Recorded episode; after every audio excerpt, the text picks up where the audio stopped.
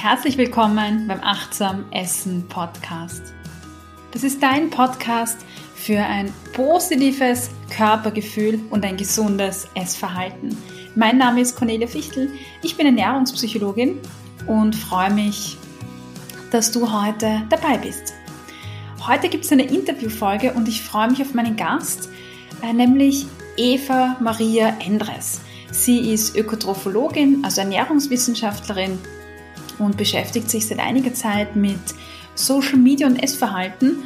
Und ich verrate einfach gar nicht so viel vorab.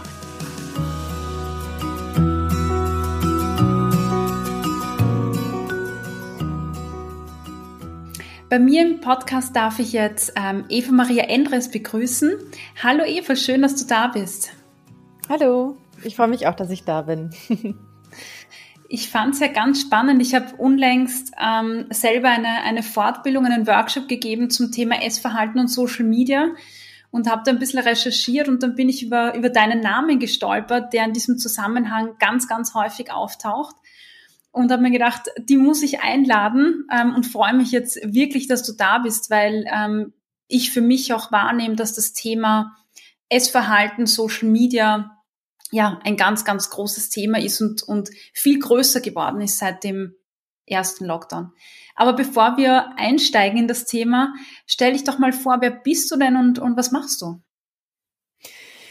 Ja, ich ähm, bin Ernährungswissenschaftlerin. Also ich habe im Bachelor Ökotrophologie studiert und den Master Public Health Nutrition und habe mich in meinem Studium, also besonders in der Masterarbeit, auf dieses Thema spezialisiert, Ernährung in sozialen Medien. Und das begleitet mich jetzt eben schon seit dieser Zeit, also seit acht, neun Jahren in etwa, arbeite ich immer wieder in verschiedenen Kontexten dazu und schreibe eben jetzt auch meine Doktorarbeit. Und äh, dazwischen habe ich ganz viele andere Sachen gemacht. Also ich habe ähm, verschiedene Forschungsprojekte zum Thema Ernährungsberatung gemacht zum Beispiel oder auch ähm, ja, Esskultur mit Geflüchteten, also mit verschiedenen Zielgruppen auch. Ähm, und ich habe einen Veranstaltungsort gegründet in Berlin, in den vier Jahre lang geleitet. Und nachdem ich dann so ein bisschen Praxiserfahrung gesammelt habe, ähm, wollte ich eben wieder zurück in die Wissenschaft und habe dann eben vor zwei Jahren ungefähr angefangen, meine Doktorarbeit mhm. zu schreiben. Ja, und arbeite eben jetzt zum Thema Ernährung in sozialen Medien ähm, im Rahmen von einem Stipendium in meiner Doktorarbeit. Wow, Wahnsinn. Ähm, wenn man, wenn, wenn ich jetzt so höre, Social Media, Essverhalten und man, man schreibt eine Masterarbeit und die Doktorarbeit darüber. Was, was sind denn da für Themen, mit denen du dich da beschäftigst? Es scheint ja sehr, sehr viel zu geben in dem Bereich. Ja, es gibt unglaublich viel, was man machen kann. Also soziale Medien sind sehr interessant für die Forschung, weil sie so einen riesigen Datenpool zur Verfügung stellen. Das ist ja immer ein bisschen die Schwierigkeit, wenn man Forschung betreibt, die Frage, woher bekomme ich meine Daten, wie bekomme ich meine Daten. Früher musste man zum Beispiel dann mhm. für qualitative Forschung ganz aufwendig Interviews führen, die transkribieren und auswerten und Social Media stellen das ja alles schon zur Verfügung. Ähm, und dementsprechend, ähm, wie viele Menschen sich dort unterhalten, wie viele Themen, wie viele Gruppen gibt, ähm, entsprechend viel gibt es auch, was man untersuchen kann. Also es ist sehr schwierig, auch dieses mhm. Thema zusammenzufassen oder in einem Punkt oder sagen zu müssen, mhm. ähm, da geht es nur um das und das Thema, weil es sich von Plattform zu Plattform unterscheidet von Thema zu Thema ganz unterschiedlich behandelt wird. Ähm, je nachdem, welche Akteure auch kommunizieren, ähm, gibt es unglaublich viele ver mhm. verschiedene, ein großes Spektrum. Ja, genau. Mhm. Mhm. Kann ich mir vorstellen.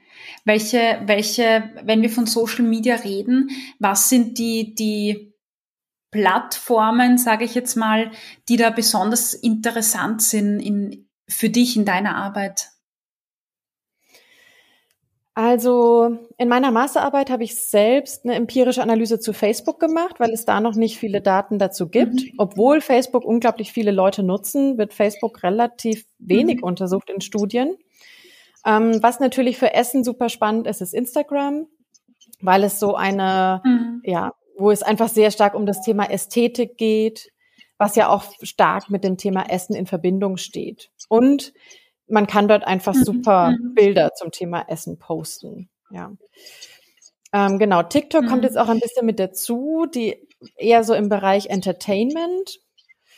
Ähm, Twitter ist interessant für Ernährungspolitik und NGO-Arbeit. Also da geht es jetzt mhm. weniger um Lifestyle. Mhm. Influencer zum Beispiel spielen dort überhaupt, also fast gar keine Rolle sondern äh, da geht es jetzt zum Beispiel, wenn der Nutri-Score eingeführt wird oder so und so weiter, dann mhm. äh, laufen halt da die interessanten Diskussionen ab zu solchen Themen.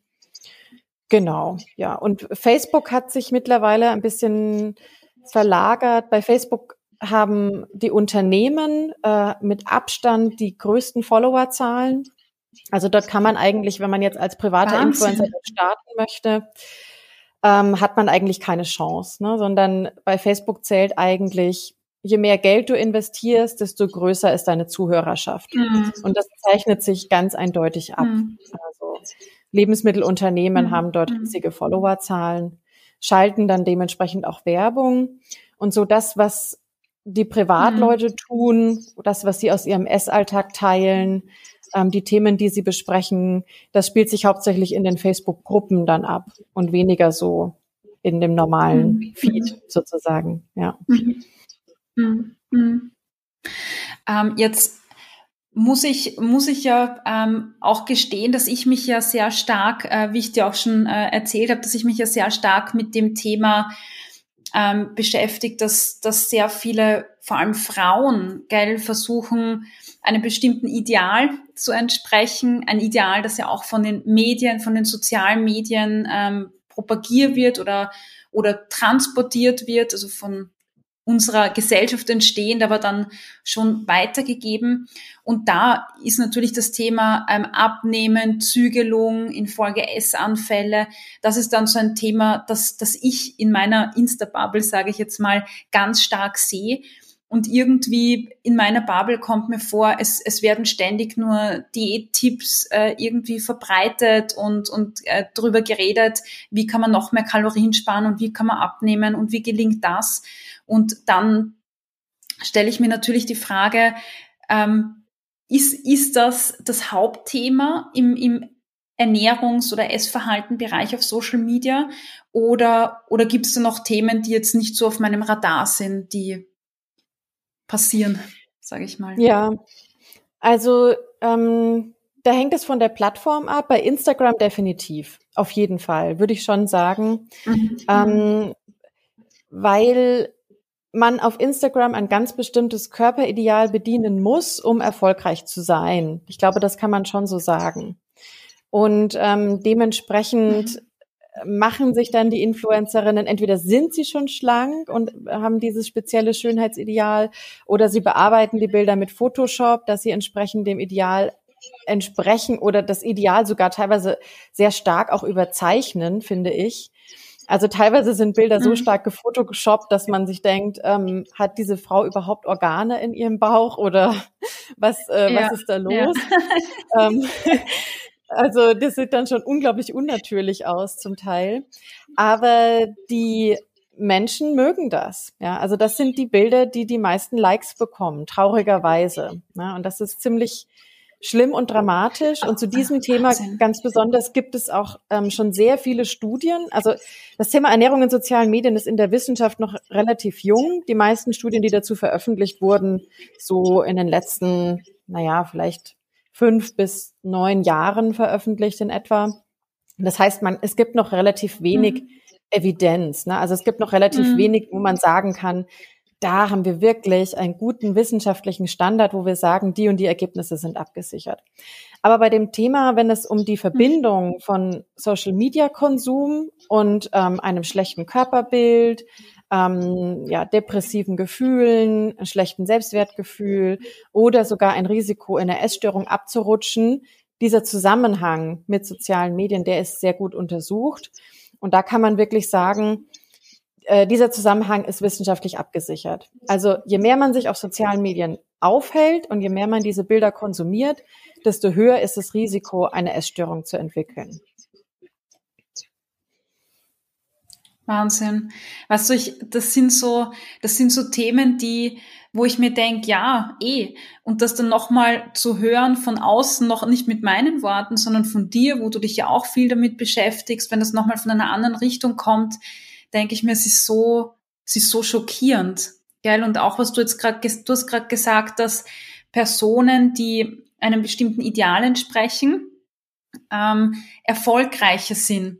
Und das ist ein Thema, das hatte ich letztens auf, auf meinem Account besprochen und habe dann sofort ähm, Hate-Kommentare bekommen und Nachrichten, ähm, dass ich jetzt äh, Thin-Shaming betreibe und, und dünne Leute diskriminiere. Und, und ich finde es jetzt spannend, dass du das nochmal so erwähnst, wo, woher, ich, ich formuliere das jetzt salopp, woher weißt du das? Wie, wie wie sieht man so etwas? Wie kann man sowas herausfinden?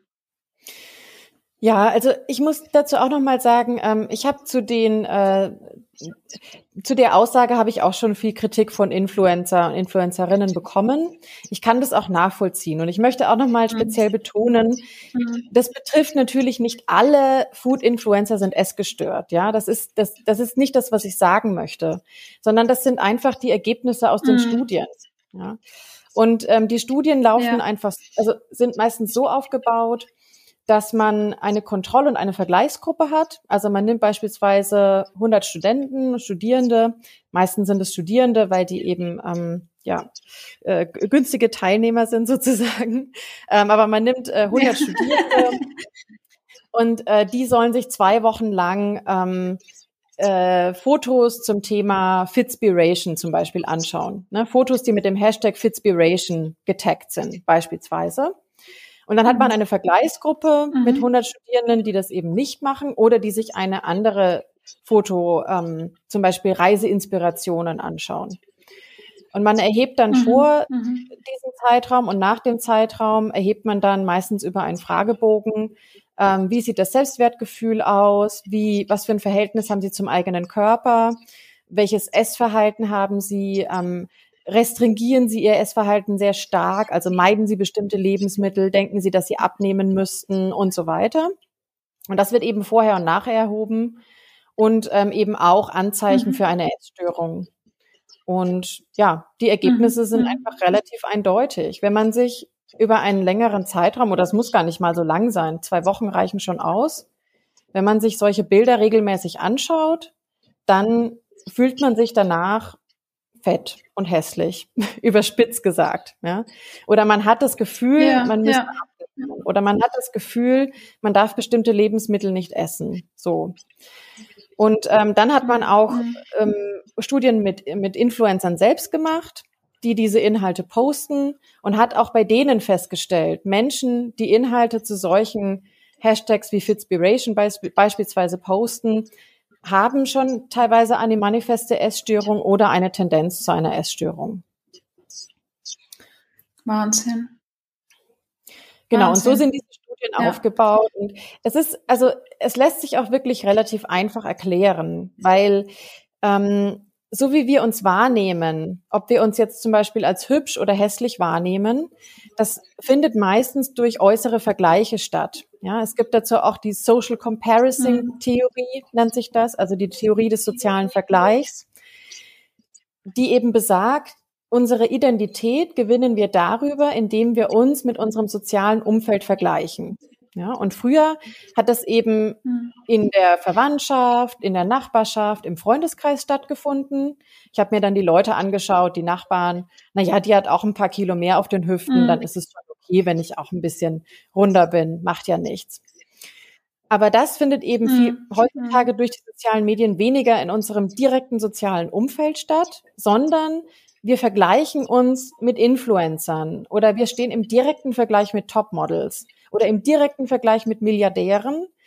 Und das löst einfach ein Gefühl von ja. Aus. Ja. ja. Das hat natürlich früher durch andere ja. Medien zu, zu, Anteilen auch schon stattgefunden. Also natürlich haben wir Topmodels auch im Fernsehen gesehen und auch in Hochglanzzeitschriften, aber der Abstand war viel größer. Ja, wir standen nicht so eins zu eins nebeneinander. Mhm.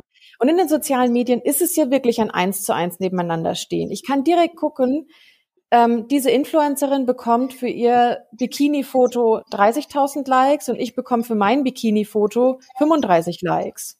Also es wird sogar quantifiziert und dadurch stehe ich einfach in einem krassen Konkurrenzkampf mit Menschen, die ähm, mhm. ja viel besser aussehen oder viel mehr Geld zur Verfügung haben und so weiter. Hm. Und ich glaube, ähm, das ist uns gar nicht so bewusst. Also auf der einen Seite muss ich natürlich schon sagen, ähm, Personen, und das schreibst du auch in, in, in, in diversen Artikeln, die ich so von dir gefunden habe, dass Menschen ja schon oder Konsumenten ja schon ihre, ihre Umgebung, ihre Social Media Umwelt gestalten. Ich suche mir aus, was ich sehen will. Und ähm, die Leute sind sehr, ich sage jetzt mal gerade auch die jungen Leute sind sehr unter Anführungszeichen gebildet im Umgang äh, mit Social Media. Wir wissen, dass es Filter gibt, wie wir Dinge machen können. Und trotzdem ist uns das, glaube ich, beim Konsumieren dieser Inhalte nicht so bewusst. Wir, wir verstehen nicht, dass das der Job von der Person ist, den ganzen Tag ähm, diesen Content zu produzieren oder sich darzustellen. Und wir verstehen nicht, dass die Personen wahrscheinlich äh, ja einfach nur gute Fotos posten, weil ähm, diese Fotos, die dann als, als äh, irgendwie Schnappschuss gepostet werden, wo dann steht, hey, ich bin auch nicht perfekt, das sind ja meistens auch nicht Fotos, wo ich jetzt sagen würde, das ist jetzt ein reales Bild sondern das ist auch irgendwie inszeniert oder gestellt. Zumindest erlebe ich das ganz häufig. Ja, ja, genau. Ja, das also ähm, was mir dazu noch einfällt, ähm, ich habe auch diese Debatte mitverfolgt. Ähm, in Deutschland zumindest äh, gibt es jetzt mehrere Gerichtsurteile, die ja gesagt haben, ähm, wenn du ein Produkt bewirbst oder wenn du dafür Geld bekommen hast, musst du es als Werbung kennzeichnen. Und dazu gibt es auch schon mhm. Studien, die mhm. untersucht haben, erkennen Menschen das? da, also wenn da diese kleine mhm. Hinweis steht, Werbung, mhm. sehen das die Menschen und registrieren sie das dann als Werbung und da hat man eben gesehen, nein, das passiert mhm. eigentlich nicht. Auch wenn ein Unternehmen etwas mhm. postet und ich das einfach in meinem Feed habe, dann registriere ich das nicht als Werbung. Das ist bei den traditionellen Medien anders, weil da mhm. ist ja per Gesetz festgelegt, es muss eine strikte Trennung geben zwischen Werbeinhalten und zwischen normalen mhm. Inhalten. Und ähm, deswegen glaube ich, also ich in Norwegen beispielsweise gibt es auch, tritt demnächst ein Gesetz in Kraft, wo Fotos, die bearbeitet wurden, gekennzeichnet werden müssen, dass sie bearbeitet sind. Aber ich glaube, Wirklich? das wird auch nicht, mhm. ja, ich glaube aber, dass es auch nicht viel Wirkung erzielen wird, weil ich denke, es gibt da ähm, eine kognitive Wahrnehmung, ja, wo wir über unseren Verstand sagen, ähm, okay, das ist Werbung. Aber ich denke trotzdem, dass es auf einer emotionalen mhm. Ebene, auf einer unbewussten Ebene, die wir gar nicht so beeinflussen können, das brauche ich dir ja nicht zu erzählen, das ist ja beim Essverhalten ganz oft so, ähm, dass wir das trotzdem registrieren und trotzdem verinnerlichen, dieses Schönheitsideal. Ja, ja, ja, ja. Vor allem, ähm, bei, bei, wenn ich jetzt denke an, an ich meine, wie definiert man Fitfluencer, Influencer? Keine Ahnung, ja, ich kann jetzt keine Definition nennen, weil ähm, auch wenn ich nur 300 Follower habe, dann habe ich 300 Menschen, die mir folgen und die diesen Content genießen. Und mhm. äh, wenn ich groß bin, gut, dann verdienen die ihr Geld hauptsächlich damit. Aber das, was man, glaube ich, vergisst, ist, und das ist mir jetzt nochmal bewusst geworden, dass ähm, die Trennung zwischen Werbung und, und Nicht-Werbung wird ja bei Influencern nochmal schwieriger, weil es findet ja ständig Werbung statt, ob für sich selber, ob für eigene Produkte oder Fremdprodukte. Es ist ja der Job, quasi dort zu stehen und Werbung zu machen für, für eine bestimmte Sache, nicht? Ja, natürlich. Darüber verdienen sie ja ihr Geld, also hauptsächlich darüber. wenn sie nicht vielleicht noch nebenbei Kurse ja. anbieten oder Bücher veröffentlichen, ist das ja eine der Haupteinnahmequellen. Und das hat auch einen anderen Effekt, als wenn ich jetzt nur eine Werbeanzeige sehe, weil ich habe ja eine persönliche Beziehung zu diesem Influencer. Ich vertraue ihm ja oder ja. er nimmt ja für mich eine Vorbildfunktion ein. Und wenn diese Person etwas, ein Produkt empfiehlt, hat das eine viel intensivere Wirkung, als äh, wenn ich eine Werbeanzeige sehe. Ja. Ja. Ja. ja. Voll. Also gerade diese, diese Emotion, die ja versucht wird, in Werbungen oder auf Plakaten zu transportieren, um zum, zum Konsumenten quasi eine Beziehung aufzubauen. Das findet ja durch die Stories zum Beispiel und durch dieses ähm, diesen Eindruck, dass man wirklich im Privatleben mitschwimmt von dieser Person, ähm, nochmal intensiver statt. Ja? Und, und ähm, ja, die Grenzen verschwimmen ja. da, weil für den Influencer ist es Business und für den Konsumenten ist es ein Seelenverwandter, eine Person, der ich nacheifere oder, oder wo ich glaube, ich bin Teil vom Leben der Person. Ja, ja, ja ganz genau. So. Ja. ja. Und du, also das, was ich auch ganz spannend finde, äh, du, wir haben jetzt gerade gesprochen über auch die Schönheitsideale, wie, wie der Körper einer Person ist, wie eine Person aussieht. Ähm, aber das Essverhalten und, und die Ernährung, auch Stichwort Werbung, spielt da auch eine ganz große Rolle. Und sehr viele ähm, Personen machen ja konkrete Aussagen, Tipps und so weiter, was sie essen, wie sie essen, wie oft sie essen, wie viel Kalorien sie essen und so weiter. Ähm, und du hast dazu ja, wenn ich mich richtig erinnere, ähm, in einem Artikel, den ich von dir gelesen habe, erwähnt, dass du deine eine Studie dazu, deine Analyse dazu gemacht hast, wo du den Content ähm, analysiert hast von diesen Bloggern oder Influencern und geschaut hast, was posten die und diese Ernährungsinformationen, die sie posten, entspricht das den wissenschaftlichen Standards in der Ernährungswissenschaft. Und da wäre ich gespannt, wenn du da ein paar Worte drüber erzählen würdest, was du da so herausgefunden hast. Mhm. Ähm, genau, also vielleicht vorweg, ich habe die Studie nicht selbst gemacht, sondern ich habe eine Studienrecherche gemacht oder könnte man auch Meta-Analyse oder ein Review nennen. Ähm, das heißt, ich habe eben zu dem Thema Studien recherchiert und in meine Recherche sind dann so circa 200 Studien, 200 verschiedene Studien zu dem Thema eingeflossen wo ich diese Fragestellung untersucht habe. Und ähm, ja, das, was ich herausgefunden habe, ist das, was wir ganz am Anfang schon gesagt haben. Es wird zu ganz unterschiedlichen Themen kommuniziert. Und ähm, die Themen, die in den Studien erfasst wurden, das waren einmal das Thema gesunde Ernährung, also Healthy Eating, so dieser Bereich. Dann ähm, das Thema ähm, Abnehmen, Weight Loss Blogs, wie es in den sozialen Medien heißt. Ähm, dann auch das Thema Nachhaltigkeit war wichtig ähm, und auch so dieser ganze Foodie- und Genussbereich, wo es jetzt gar nicht um Gesundheit oder Abnehmen geht, sondern einfach um Restaurantempfehlungen, um Kochtipps. Ähm, das ist auch ein sehr großer und spannender Bereich, ähm, den ich mir aber jetzt nicht so genau mhm. angeguckt habe, sondern hauptsächlich das Thema gesunde Ernährung und Abnehmen. Genau, und äh, was ich eben spannend mhm. fand, ähm, war, dass die Kommunikation in diesen verschiedenen Themenclustern ganz unterschiedlich sein kann. Beispielsweise mhm. wurden jetzt in Studien, also in den Studien wurde das so analysiert, dass in dem Bereich gesunde Ernährung, Healthy Eating, ähm, häufig ganz spezifische Formen von richtiger Ernährung propagiert wurden. Also es gibt dann nur eine Form, wie man sich richtig ernähren kann, sei es vegane Ernährung, Paleo-Ernährung oder was auch immer, glutenfrei und so weiter. Aber es ist immer sehr spezifisch. Das heißt, eine ganze Lebensmittelgruppe wird ausgeschlossen oder man darf nur ganz spezielle Lebensmittel essen und so weiter. Es ist sehr restriktiv häufig, also mit vielen Regeln, mit vielen Verboten verbunden.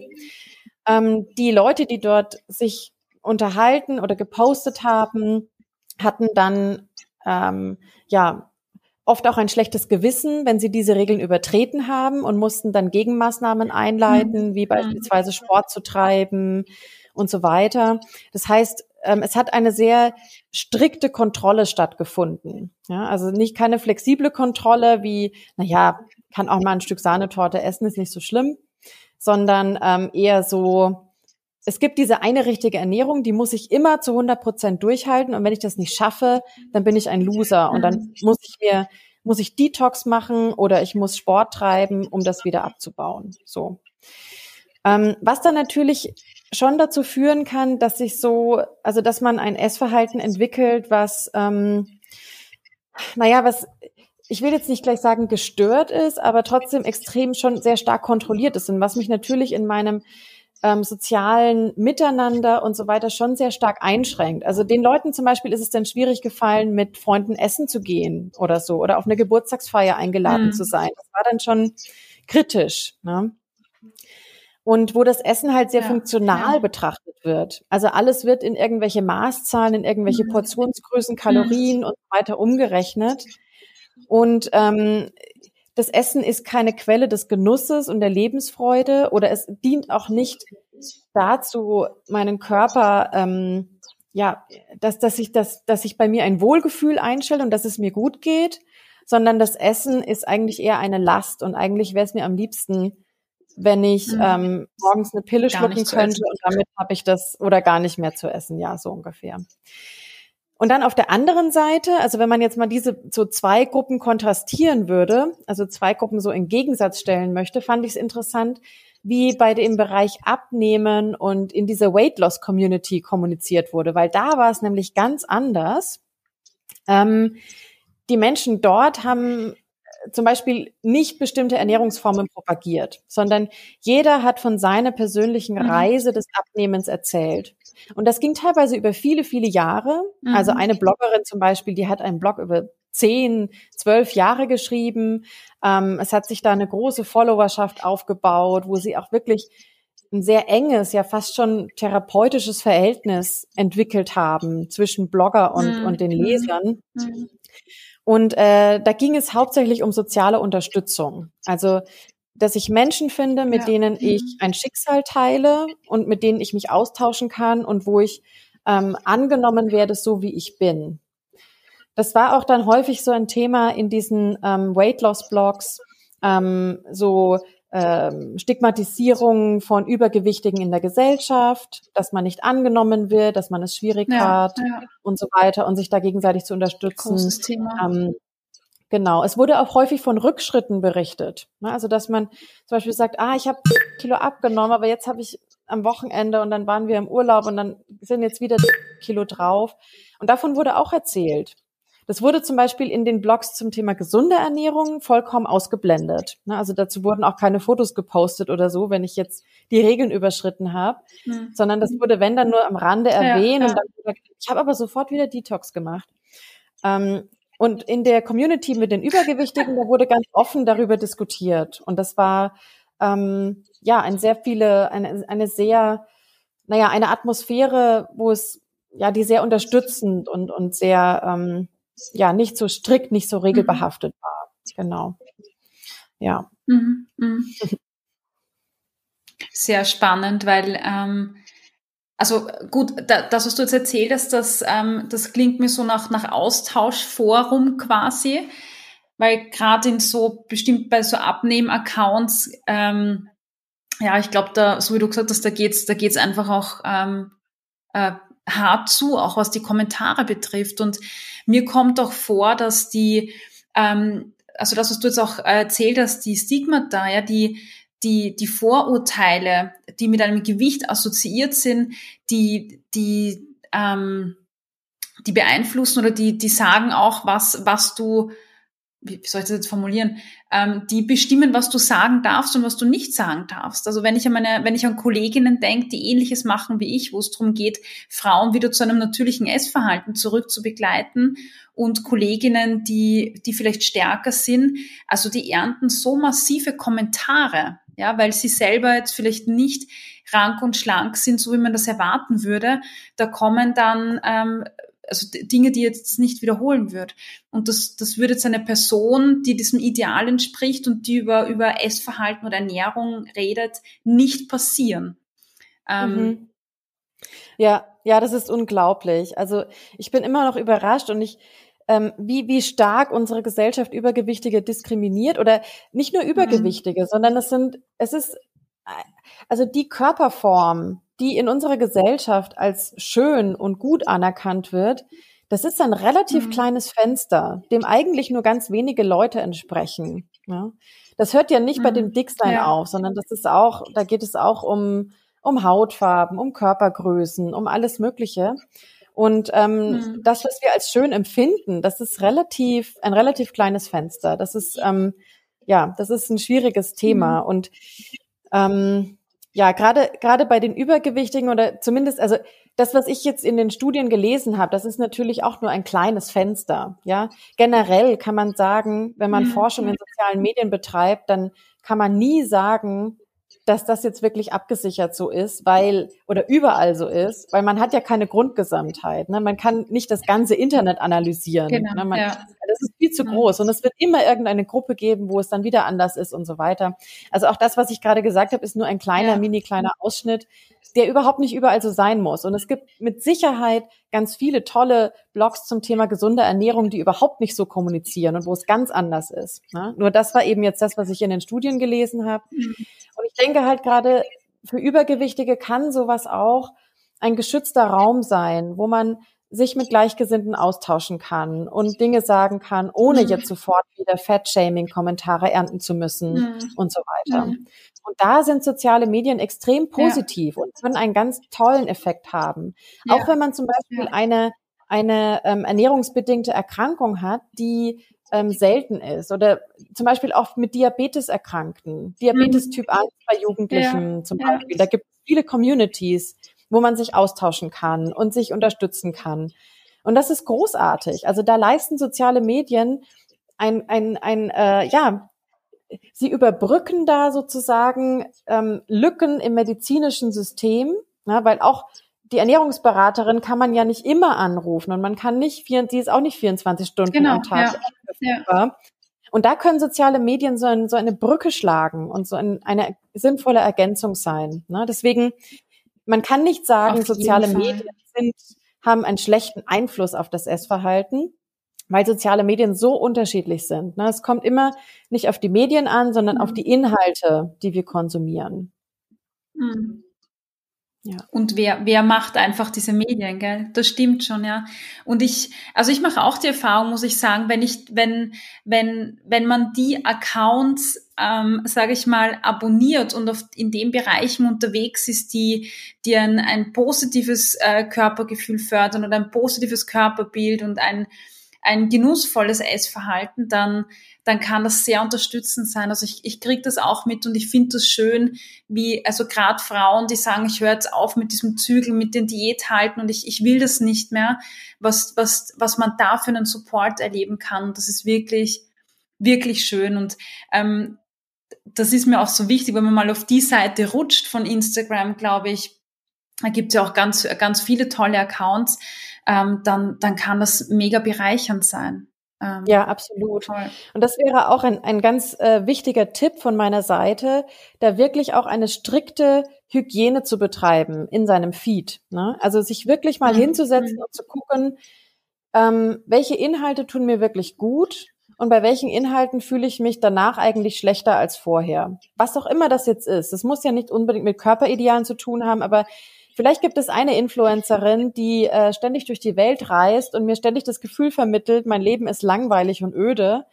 Ähm, ja. Das kann ja auch sein, ja. Aber da wirklich eine strikte Hygiene zu betreiben, den Feed regelmäßig durchzugehen und die Leute, die mir nicht gut tun und bei denen ich nachher ein schlechtes Gefühl habe, einfach entfolgen. Einfach aus dem Feed oder nicht mehr abonnieren, dass man die Inhalte ja. nicht mehr zu sehen bekommt. Ja. Mhm. Auf jeden Fall ist ein super Tipp. Und ich glaube, man kann das gar nicht oft genug sagen, gell, dass man ähm, die Leute da auffordern. Ähm, ja. wenn, wenn wir gerade, ich möchte noch mal zurückgehen nachher zu einer anderen Sache, aber wenn wir jetzt gerade dabei sind, ähm, aus deiner Recherche, kennst du da irgendwelche Hashtags oder Dinge, nach denen man suchen kann, um zu diesen Accounts zu kommen, zu ähm, positiveren, bestärkenderen? Ähm, das ist eine gute Frage. Vielleicht wäre es sinnvoll, da mal so eine Hashtag-Sammlung zu machen. Oder zumindest ähm, einen, ja. Äh, ja, zumindest so irgendwie Accounts zu sammeln, die, ähm, ja, die da irgendwie anders sind. Also ich würde grundsätzlich nach Menschen schauen, die einen fachlichen Hintergrund haben, wenn es um Ernährungsthemen geht. Also wirklich mhm. zu gucken, hat die in ihrem Profil angegeben, ähm, dass sie Ernährungswissenschaften studiert hat oder Diätassistentin ist oder irgendwie etwas in der Richtung, etwas Fundiertes gemacht hat. Das wäre erstens ein wichtiges Zeichen, mhm. dass man da verlässliche Informationen, gute Informationen bekommt. Ähm, dann gibt es natürlich die Body Positivity Community, ähm, wo man mhm. auch gucken kann, Schön. passt da was für mich, äh, finde ich das gut. Auch dieser ganze Bereich intuitives Essen, das bedient es auch so ein bisschen.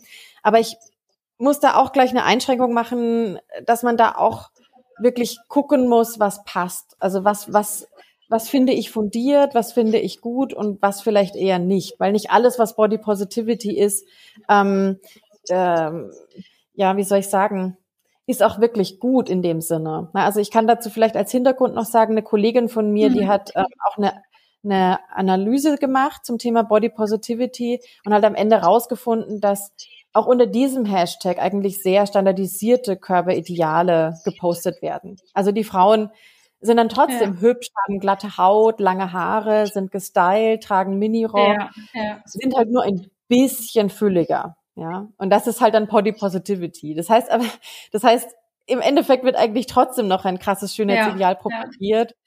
Nur sie haben halt jetzt äh, kein ja. BMI, sondern vielleicht von, ja, was weiß ich.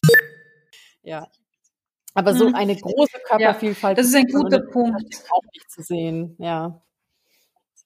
Genau. Genau. Also das ist ein guter Punkt, dass man, auch wenn man nach Hashtags sucht und Leute findet, dass man dann nochmal gut auf den Feed schaut und schaut, was die Personen posten, weil einfach Hashtags einfach von jeder Mann und jeder Frau in unterschiedlichen Kontexten verwendet werden, auch wenn es gar nicht, ja, jetzt vielleicht zum Thema gehört oder passt. Ja. Ähm, du Eva, ich habe noch eine Frage an dich, nämlich bei deiner Analyse ähm, ich verweise jetzt auf einen Artikel, der im ähm, UGB, glaube ich, veröffentlicht worden ist, UGB Forum. Äh, 2016 war das schon länger her, aber du hast mir gesagt, du hast äh, die Analyse neu gemacht, auch schon. Ähm, der Artikel heißt Essen in den sozialen Medien. Und da schreibst du auch, dass, dass du analysiert hast, ähm, die, die Blogger und, und, und Influencer, die da über SVH, über Ernährung sprechen, ähm, da hast du nachgeschaut, ähm, wie fundiert die Aussagen sind, die die Personen treffen. Und ein Satz ist mir da ins, ins Auge gestoßen. Du schreibst, dass du ähm, entdeckt hast, dass es viele Accounts gibt oder Blogs gibt oder Channel Kanäle gibt, wo auch gesundheitsschädliche Information kommuniziert wird als, als Ratschlag, als Empfehlung. Und da wollte ich nochmal einhaken. Ähm, vielleicht kannst du da nochmal näher eingehen auf diese mhm. Erkenntnisse. Ja, also man kann grundsätzlich sagen, dass im Gesundheitsbereich, also jetzt nicht nur im, beim Thema Ernährung, generell im Gesundheitsbereich, ähm, dass da der Anteil an Falschinformationen relativ hoch ist, ne? an Fake News, wie man sagen würde, neudeutsch. Mhm. Ähm, und äh, je nachdem, welche Studie man sich da anschaut, liegt da der Anteil an Falschinformationen teilweise bei bis zu 80 Prozent. Also Ernährungsinformationen, Wahnsinn. die nachgewiesen, also die nicht nur so halbrichtig sind, sondern die wirklich falsch sind. Ne? Und ähm, also es gibt da mhm. verschiedene Kategorien sozusagen. Ne? Also zum einen, äh, wenn man jetzt einfach anfangen würde, wären es Versprechen, die gemacht werden. Und das sieht man nicht nur in sozialen Medien, sondern ganz häufig auch in, der, in einer in der Ratgeberliteratur, wo Ernährungsratgebern von Menschen geschrieben werden, die sich mit dem Thema eigentlich nicht auskennen. Ähm, und die dann eben zum Beispiel Versprechen machen, wie äh, vor kurzem habe ich ein, ein Buch gesehen, da ging es um den weiblichen Zyklus, also ähm, die Periode und äh, die Beschwerden, die damit einhergehen. Und da stand dann so ein Satz drin wie ähm, Bauchkrämpfe und Stimmungsschwankungen können Sie sich mit Avocado und äh, Kakao einfach wegessen, zum Beispiel. Ne? Solche oh also solche Empfehlungen sieht man ja relativ häufig, auch in Frauenzeitschriften und so weiter. Und das gibt's natürlich auch in sozialen Medien. Ne? Das ist natürlich jetzt vielleicht nicht unbedingt gesundheitsschädlich, weil man sagen würde, ja, wenn ich jetzt eine Avocado esse, dann habe ich dadurch keinen Schaden. Aber ich finde eben doch, weil man damit den Menschen ja ein Versprechen an die Hand gibt, das letzten Endes nicht erfüllt wird. Und ich finde das schon bedenklich. Vor allen mhm. Dingen, wenn es um wirklich gravierende Erkrankungen geht, wie zum Beispiel Krebserkrankungen und so weiter. Und den Menschen Versprechungen gemacht werden, mit gesunder Ernährung bekommst du, ähm, hast du dann keinen Krebs mehr. Oder auch du hast keine Akne mehr, du hast glatte Haut oder du hast äh, volles Haar und dies und das. Und es gibt ja Menschen, die wirklich extrem darunter leiden und krasse Beschwerden haben, ja, zum Beispiel Bauchkrämpfe ja. oder Akne, und der, die sich dann durch diese Versprechen Hoffnungen machen, die dann nicht in Erfüllung gehen. Also das wäre ein, eine mhm. mhm. Kategorie sozusagen. Ähm, dann werden häufig äh, ganz großes Thema sind Nahrungsergänzungsmittel. Das ist ähm, also die die meisten Food-Influencer machen ja also die, die, die, der Anteil an Werbeannahmen bei Food-Influencer liegt bei Nahrungsergänzungsmitteln ungefähr so bei 70, 80 Prozent. Also sie machen hauptsächlich ihre Werbeeinnahme wow. über Nahrungsergänzungsmittel. Und dementsprechend werden die dann natürlich Wahnsinn. auch einfach empfohlen. Ne? Jetzt kann man natürlich sagen, okay, hm, die meisten Nahrungsergänzungsmittel, die ich zu mir nehme, werden vielleicht mit dem Urin dann wieder ausgeschieden und der Körper schwemmt das dann wieder aus, was er nicht braucht. Aber es gibt natürlich auch ähm, Stoffe, die auch schädliche Wirkungen erzielen können, wenn ich sie überdosiert zu mir nehme. Ne? Mhm. Und man äh, vor allem es ist auch viel Geld, Geld nicht. Ich meine Genau, ganz genau. Genau. Und vor allem auch die, auch die Versprechungen, ja. die dann, ähm, die dann auch wieder damit einhergehen. Ne? Du, du schaffst es nicht abzunehmen, dann habe ich hier die richtige Pille für dich. So. Ähm, mhm. Genau. Und der dritte Punkt äh, sind vielleicht ähm, dann Informationen, die tatsächlich auch wirklich schädlich sein können, wenn wir ähm, in den ganzen Bereich, ähm, in diese Pro-Anorexie, Pro-Bulimie-Communities reinschauen ähm, wo wirklich Essstörungen als ein Lifestyle, als, als ein erstrebenswerter Lifestyle propagiert werden. Und diese Communities gibt es immer noch relativ viel in sozialen Medien, ähm, wo man sich eben dann Tipps mhm. holen kann gegen den Hunger, ähm, angefangen von äh, Wattebäusche runterschlucken, um den Magen zu füllen, bis hin zu ähm, schlag dir ganz fest mit der Faust in den Bauch, damit du Bauchschmerzen bekommst und kein Hungergefühl mehr hast. Zum Beispiel. Ach, Wahnsinn. Wahnsinn, da wird mir so schlecht, wenn ich das höre. Das ist so furchtbar, weil ich weiß, wie, also ich kann dir sagen, seit, seit dem Lockdown, ja, sind meine Klienten in, in der Praxis, die, die ähm, solche Verhaltensweisen haben einfach mehr geworden, wobei ich sagen muss, ich arbeite ja ganz wenig gezielt mit Essstörungen, sondern ich arbeite mit denen, die noch gar nicht als Essstörung gelten und wo man genauso solche Verhaltensweisen beobachten kann. Und nachdem Abnehmen aber so verherrlicht wird in unserer Kultur und man jedes Mal Lobeshymnen bekommt, wenn man abnimmt, ähm, ist das Abnehmen natürlich ganz super. Ja, und dann, dann dann passiert genau sowas und mir tut das so weh, weil ich mir denke, ähm, es ist alles so ein, ein, ein Blödsinn und äh, die Leute leiden so massiv und da wieder rauszukommen und damit abzuschließen ist einfach so, ja, so hart und ich muss sagen, ja. ich, ich sehe das Thema ja kritisch, weil auf der einen Seite finde ich es toll, dass wir dass nicht bestimmte Fachgruppen die Experten sind und die sind gescheiter als wir und, und, und sagen uns, wo es lang geht, sondern ich finde das toll, dass wir uns austauschen können, unsere Erfahrung sammeln können. Aber dann geht's halt oft in so eine extreme Richtung, wo, wo dann halt ähm, extreme Dinge gemacht werden, auch wenn die gar nicht so extrem erscheinen, weil die in jeder Frauenzeitschrift einfach propagiert werden. Aber für den Körper sind diese Dinge extrem und und teilweise grenzt das, was Menschen machen, echt, echt an Körperverletzung. Nur für dieses Ziel abzunehmen, dünner zu sein oder irgendwo reinzupassen. Und ich bin froh, dass ja. wir auch heute äh, darüber gesprochen haben und dass du auch so deine Analyse erklärt hast, weil ich glaube, dass auch wenn wir wissen, dass das Influencer sind und dass die das beruflich machen, wir, so wie du auch gesagt hast, ähm, wir das gar nicht wahrnehmen. Ja, das ist ja. nicht in unserem Kopf, weil das ist ja die Freundin oder die Seelenverwandte oder sonst wer. Und auch der Lifestyle schaut so toll aus, ne? wenn die dann auf irgendwelchen Yachten stehen und Luxuspools und super Hotels, ähm, wo ich dann auch glaube, okay, wenn ich, wenn ich auch so ein Leben führe, dann bin ich auch besser, toller, wie auch immer. Ja, ja. Vor allen Dingen wird halt ähm, in sozialen Medien wird es äh, so in Verbindung gebracht oder miteinander vermischt. Also mhm. dieser Lifestyle, das Glücklichsein, viele Freunde zu haben, ständig auf Reisen zu sein und aber schlank zu sein und hübsch zu sein. So. Und ich glaube, ja. da findet so eine unbewusste Verknüpfung bei vielen Menschen statt, dass sie denken, wenn ich erstmal schlank bin, dann wird es der Rest bei mir auch kommen. Dann werde ich auch eine glückliche Beziehung haben und dann werde ich auch mhm. erfolgreich im Beruf sein und so weiter. Dass es mhm. natürlich nicht mit, in, miteinander in Verbindung steht und dann sind die Menschen schlank und es hat sich trotzdem nichts geändert in der Beziehung und so weiter. Ähm, das weiß man dann natürlich erst nachher. Aber genau diese Verknüpfung wird in den sozialen Medien hergestellt und das ist teilweise schon verheerend. Aber jetzt, äh, glaube ich, sind wir langsam schon am Ende, aber ich möchte auch noch mal ein positives Wort verlieren sozusagen, ähm, weil das hattest du gerade schon erwähnt, soziale Medien, ähm, also bieten auch einen unglaublichen Erfahrungsreichtum und einen Wissensschatz, der von Experten, Expertinnen überhaupt nicht abgedeckt werden kann. Ne?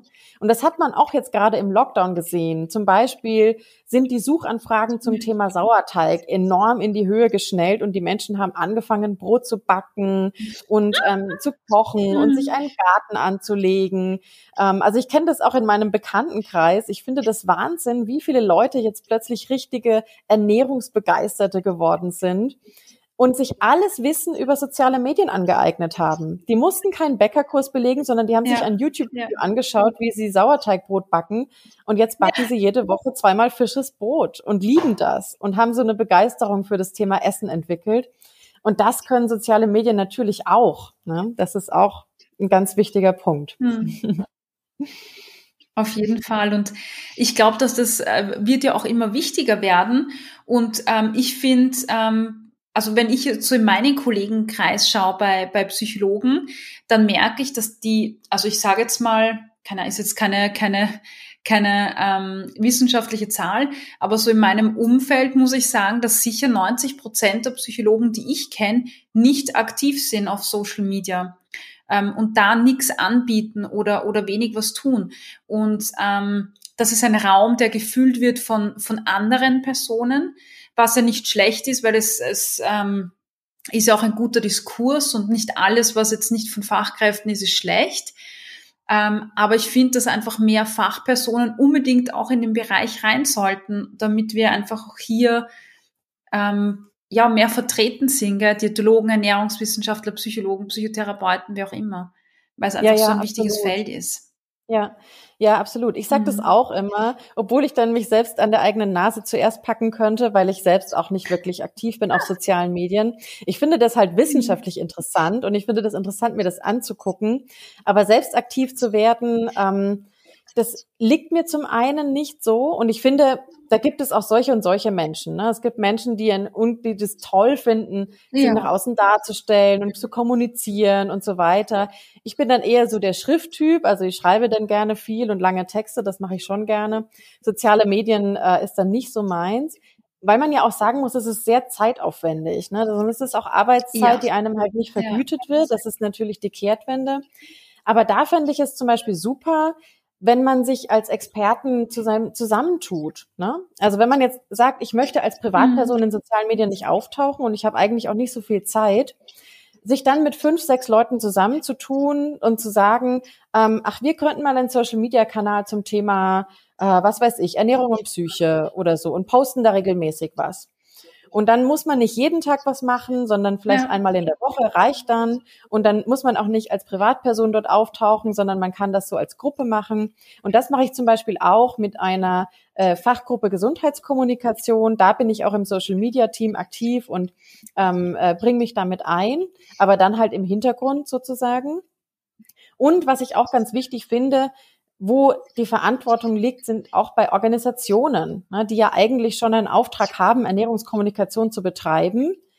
Die sollten sich viel stärker in sozialen Medien einbringen, weil die das dann mhm. natürlich auch mhm. entsprechend finanzieren können im Vergleich zu selbstständigen Ernährungsberatern. Mhm. mhm. Ja, stimmt, ja. Ja, das ist eine super Idee. Also das finde ich auch spannend, ähm, diese Idee, sich zusammenzutun. Ähm, das ist ein super Tipp. Du, wo findet man äh, den Account, wo du also mit, mitmachst? Ähm, wir sind auf Instagram und auf Twitter und da, ähm, jetzt muss ich gerade mal, ich glaube, das ist eine Abkürzung Healthcom, glaube ich. Ich muss gerade selbst mal nachgucken. Genau, aber ähm, da bin Macht ich auch erst seit kurzem. Mach das in die Show Notes. Ja, ähm, da bin ich auch erst seit kurzem mit dabei. Und jetzt hatten wir auch ein bisschen äh, Sommerpause.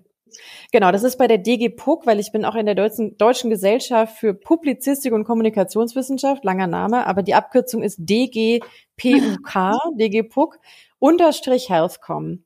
Und das ist die Fachgruppe Gesundheitskommunikation, ähm, ja, wo eben auf Instagram und auf Twitter ähm, Themen zum, ja, Sachen zum Thema Gesundheitskommunikation gepostet werden. Und das ist halt so ein Beispiel, wie man äh, als Experten dann auftreten kann in sozialen Medien äh, mit so kleinen Wissenshäppchen zum Beispiel oder auch Berichten von aktuellen Studien, die man nutzerfreundlich aufbereitet und so weiter.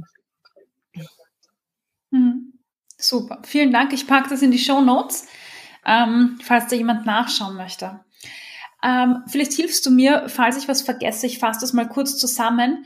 Ähm, wir haben darüber gesprochen, dass auf Social Media ganz unterschiedliche Ernährungsthemen präsent sind. Da gibt es so diese äh, die Foodies, die Kuchen packen und das schön verzieren und, und das schön äh, posten. Es gibt die Ecke, wo es darum geht, seine eigenen Erfahrungen zu teilen, mit, mit also sich auch auszutauschen, was das Gewicht betrifft ähm, und, und wie es einem auch geht mit der, mit der Gewichtsstigmatisierung und so weiter.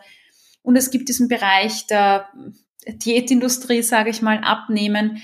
Und der Ton in den unterschiedlichen Plattformen oder Kanälen variiert sehr stark. Und gerade in dem Bereich Abnehmen geht es sehr viel um ähm, strikte Vorschriften, strikte Regeln. Sehr häufig werden Dinge befolgt, die auch nicht den wissenschaftlichen Standards entsprechen, sondern ähm, eine Person, die nicht Ernährungsexperte ist ähm, oder doch ist und vielleicht das nicht so gut kommuniziert, ähm, gibt irgendwelche Tipps, die jetzt nicht so ähm, fundiert sind oder gar nicht fundiert sind, teilweise auch schädlich sind und Personen befolgen das, bekommen ein schlechtes Gewissen, wenn sie es nicht schaffen, ähm, zügeln sich, der Selbstwert geht runter. Ähm, und ähm, das, was mir ganz gut gefallen hat, ist, dass du gesagt hast, äh, wir sind, also wir sind ja auch äh, Prosumer, nennst du das, glaube ich, habe ich in deinem Artikel gelesen, Prosumer. Das heißt, wir sind Produzent und Konsument gemeinsam, so das beschrieben. Das heißt, ich kann mir ja auch selber aussuchen, welchen Content genieße ich. Und da gibt's im Social-Media-Bereich ganz, ganz wunderbare, ganz tolle Accounts, die mich stärken und fördern können.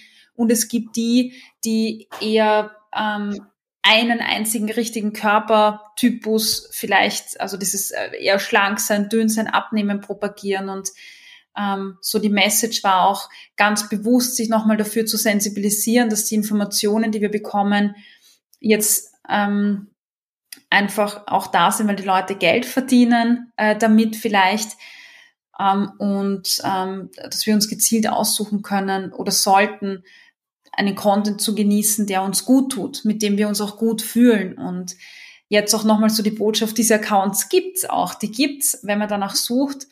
Ähm, und dann, ich glaube, wenn man da mal drin ist, mir ist es so gegangen, dann kommt man eh von einem Account zum nächsten Account und auf einmal ist der ganze Feed voller dieser Accounts und dann ist es, glaube ich, was ganz, ganz Tolles und Wichtiges. Und die Accounts, die einen schlecht fühlen lassen, wo man merkt, okay, ich finde meinen Bauch doof, meine Beine doof oder ich habe ein schlechtes Gewissen, wenn ich ein Stück Torte esse, sollte ich mich eher distanzieren davon, weil diese Accounts auch nicht ja, wissenschaftlich fundiert agieren.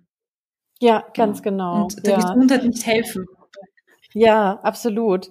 Ich weiß nicht, wir können ja so äh, vielleicht als Angebot ähm, auch mal ein paar Accounts zusammenschreiben. Also ich kann mal ein paar Accounts raussuchen, die ich jetzt so für mich persönlich gut finde und äh, wo ich mir denke, das, das ist, das sind schöne Inhalte.